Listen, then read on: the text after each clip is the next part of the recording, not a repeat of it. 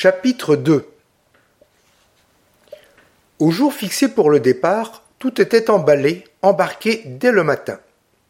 La goélette devait partir avec la brise du soir. En attendant, le colonel se promenait avec sa fille sur la canebière, lorsque le patron l'aborda pour lui demander la permission de prendre à son bord un de ses parents, c'est-à-dire le petit cousin du parrain de son fils aîné, lequel, retournant en Corse son pays natal pour affaires pressantes, ne pouvait trouver de navire pour le passer. C'est un charmant garçon, ajouta le capitaine Mattei, militaire, officier au chasseur à pied de la garde, et qui serait déjà colonel si l'autre était encore empereur. Puisque c'est un militaire, dit le colonel, il allait ajouter euh, Je consens volontiers à ce qu'il vienne avec nous.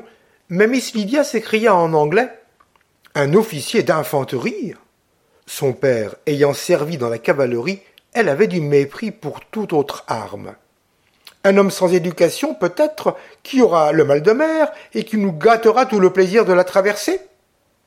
Le patron n'entendait pas un mot d'anglais, mais il parut comprendre ce que disait Miss Lydia à la petite moue de sa jolie bouche, et il commença un éloge en trois points de son parent, qu'il termina en assurant que c'était un homme très comme il faut, d'une famille de caporaux, et qu'il ne gênerait en rien monsieur le colonel, car lui, patron, se chargeait de le loger dans un coin où l'on ne s'apercevrait pas de sa présence.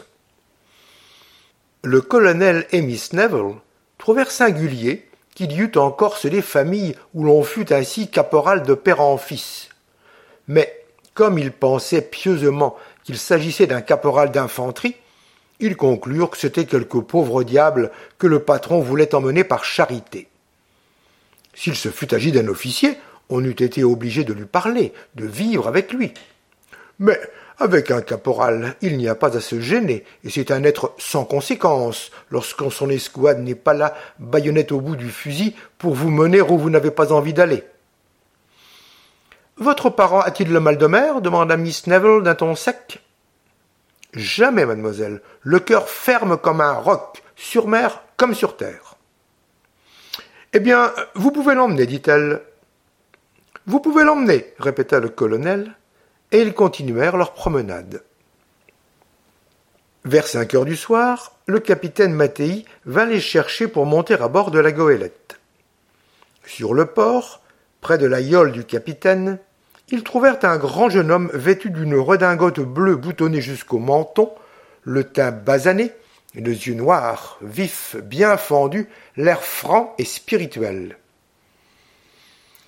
À la manière dont il effaçait les épaules, à sa petite moustache frisée, on reconnaissait facilement un militaire. Car, à cette époque, les moustaches ne couraient pas les rues, et la garde nationale n'avait pas encore introduit dans toutes les familles la tenue avec les habitudes de corps de garde. Le jeune homme ôta sa casquette en voyant le colonel et le remercia sans embarras et en bons termes du service qu'il lui rendait. Charmé de vous être utile, mon garçon, dit le colonel en lui faisant un signe de tête amical. Et il entra dans la yole. Il est sans gêne, votre anglais, dit tout bas en italien le jeune homme au patron. Celui-ci plaça son index sous son œil gauche et abaissa les deux coins de sa bouche. Pour qui comprend le langage des signes, cela voulait dire que l'anglais entendait l'italien et que c'était un homme bizarre. Le jeune homme sourit légèrement, toucha son front en réponse au signe de Mattei, comme pour lui dire que tous les Anglais avaient quelque chose de travers dans la tête, puis il s'assit auprès du patron et considéra avec beaucoup d'attention, mais sans impertinence, sa jolie compagne de voyage. Ils ont bonne tournure, ces soldats français, dit le colonel à sa fille en anglais. Aussi en fait-on facilement les officiers. Puis, s'adressant en français au jeune homme, Dites-moi, mon brave, dans quel régiment avez-vous servi? Celui-ci donna un léger coup de coude au père du filleul de son petit cousin et, comprimant un sourire ironique, répondit qu'il avait été dans les chasseurs à pied de la garde et que présentement il sortait du septième léger. Est-ce que vous avez été à Waterloo? Vous êtes bien jeune. Pardon, mon colonel, c'est ma seule campagne. Elle compte double, dit le colonel. Le jeune Corse se mordit les lèvres. Papa, dit Miss Lydia en anglais, demandez-lui donc si les Corses aiment beaucoup leur Bonaparte. Avant que le colonel eût traduit la question en français, le jeune homme répondit en assez bon anglais, quoique avec un accent prononcé. Vous savez, mademoiselle, que nul n'est prophète en son pays. Nous autres, compatriotes de Napoléon, nous l'aimons peut-être moins que les Français. Quant à moi, bien que ma famille ait été autrefois l'ennemi de la sienne, je l'aime et l'admire. Vous parlez anglais s'écria le colonel. Fort mal, comme vous pouvez vous en apercevoir. Bien qu'un peu choqué de son ton dégagé, Miss Lydia ne put s'empêcher de rire en pensant à une inimitié personnelle entre un caporal et un empereur. Ce lui fut comme un avant-goût des singularités de la Corse, et elle se promit de noter le trait sur son journal. Peut-être avez-vous été prisonnier en Angleterre demanda le colonel. Non, mon colonel, j'ai appris l'anglais en France, tout jeune, d'un prisonnier de votre nation. Puis, s'adressant à Miss Neville, Mattei m'a dit que vous reveniez d'Italie. Vous parlez sans doute le pur toscan, mademoiselle. Vous serez un peu embarrassée, je le crains, pour comprendre notre patois. Ma fille entend tous les patois italiens, répondit le colonel. Elle a le don des langues. Ce n'est pas comme moi. Mademoiselle comprendrait-elle, par exemple, ces vers d'une de nos chansons corses? C'est un berger qui dit à une bergère S'entras in duro paradisu santu santu, et non trovasi a tia, minesciria. Miss Lydia comprit et trouvant la citation audacieuse, et plus encore le regard qui l'accompagnait, elle répondit en rougissant Capisco.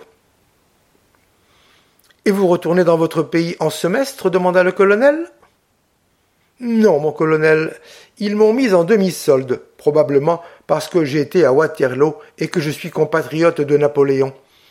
Je retourne chez moi, léger d'espoir, léger d'argent, comme dit la chanson. Et il soupira, en regardant le ciel. Le colonel mit la main à sa poche et, retournant entre ses doigts une pièce d'or, il cherchait une phrase pour la glisser poliment dans la main de son ennemi malheureux. Et moi aussi, dit-il d'un ton de bonne humeur, on m'a mis en demi-solde, mais avec votre demi-solde, vous n'avez pas de quoi vous acheter du tabac. Tenez, caporal et il essaya de faire entrer la pièce d'or dans la main fermée que le jeune homme appuyait sur le bord de la yole.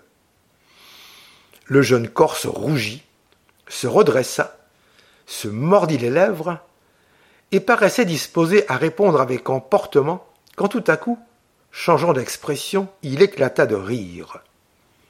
Le colonel, sa pièce à la main, demeurait tout ébahi.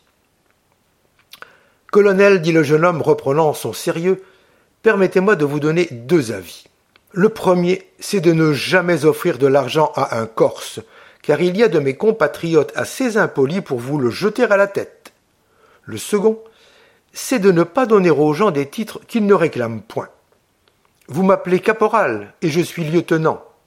Sans doute la différence n'est pas bien grande, mais lieutenant s'écria Sir Thomas. Lieutenant mais le patron m'a dit que vous étiez caporal, ainsi que votre père et tous les hommes de votre famille. À ces mots, le jeune homme, se laissant aller à la renverse, se mit à rire de plus belle et de si bonne grâce que le patron et ses deux matelots éclatèrent en chœur. Pardon, colonel, dit enfin le jeune homme, mais le quiproquo est admirable. Je ne l'ai compris qu'à l'instant. En effet, ma famille se glorifie de compter des caporaux parmi ses ancêtres.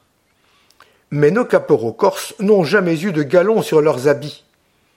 Vers l'an de grâce 1100, quelques communes, s'étant révoltées contre la tyrannie des seigneurs montagnards, se choisirent des chefs qu'elles nommèrent caporaux. Dans notre île, nous tenons à honneur de descendre de ces espèces de tribuns. Pardon, monsieur, s'écria le colonel, mille fois pardon. Puisque vous comprenez la cause de ma méprise, j'espère que vous voudrez bien l'excuser. Et il lui tendit la main. C'est la juste punition de mon petit orgueil, colonel, dit le jeune homme, riant toujours et serrant cordialement la main de l'anglais. Je ne vous en veux pas le moins du monde. Puisque mon ami Mattei m'a si mal présenté, permettez-moi de me présenter moi-même. Je m'appelle Orso della Rebbia, lieutenant en demi-solde, et si, comme je le présume, en voyant ces deux beaux chiens, vous venez en Corse pour chasser, je serais très flatté de vous faire les honneurs de nos maquis et de nos montagnes, si toutefois je ne les ai pas oubliés, ajouta-t-il en soupirant. En ce moment, l'aïeul touchait la goélette.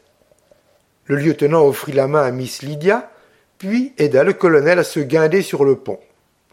Là, Sir Thomas, toujours fort penaud de sa méprise, et ne sachant comment faire oublier son impertinence à un homme qui datait de l'an onze cent, sans attendre l'assentiment de sa fille, le pria à souper en lui renouvelant ses excuses et ses poignées de main. Miss Lydia fronçait bien un peu le sourcil, mais, après tout, elle n'était pas fâchée de savoir ce que c'était qu'un caporal. Son hôte ne lui avait pas déplu. Elle commençait même à lui trouver un certain je ne sais quoi aristocratique. Seulement, il avait l'air trop franc et trop gai pour un héros de roman. Lieutenant Dell'Arabia, dit le colonel en le saluant à la manière anglaise, un verre de vin de Madère à la main, j'ai vu en Espagne beaucoup de vos compatriotes. C'était de la fameuse infanterie en tirailleurs. Oui, beaucoup sont restés en Espagne, dit le jeune lieutenant d'un air sérieux. Je n'oublierai jamais la conduite d'un bataillon corse à la bataille de Vittoria, poursuivit le colonel. Il doit m'en souvenir, ajouta-t-il en se frottant la poitrine. Toute la journée, ils avaient été en tirailleurs dans les jardins, derrière les haies, et nous avaient tué je ne sais combien d'hommes et de chevaux. La retraite décidée, ils se rallièrent et se mirent à filer grand train. En plaine, nous espérions prendre notre revanche, mais mes drôles, excusez, lieutenant, ces braves gens, dis-je, s'étaient formés en carré, et il n'y avait pas moyen de les rompre. Au milieu du carré, je crois le voir encore, il y avait un officier monté sur un petit cheval noir. Il se tenait à côté de l'aigle, fumant son cigare comme s'il eût été au café. Parfois, comme pour nous braver, leur musique nous jouait des fanfares. Je lance sur eux mes deux premiers escadrons.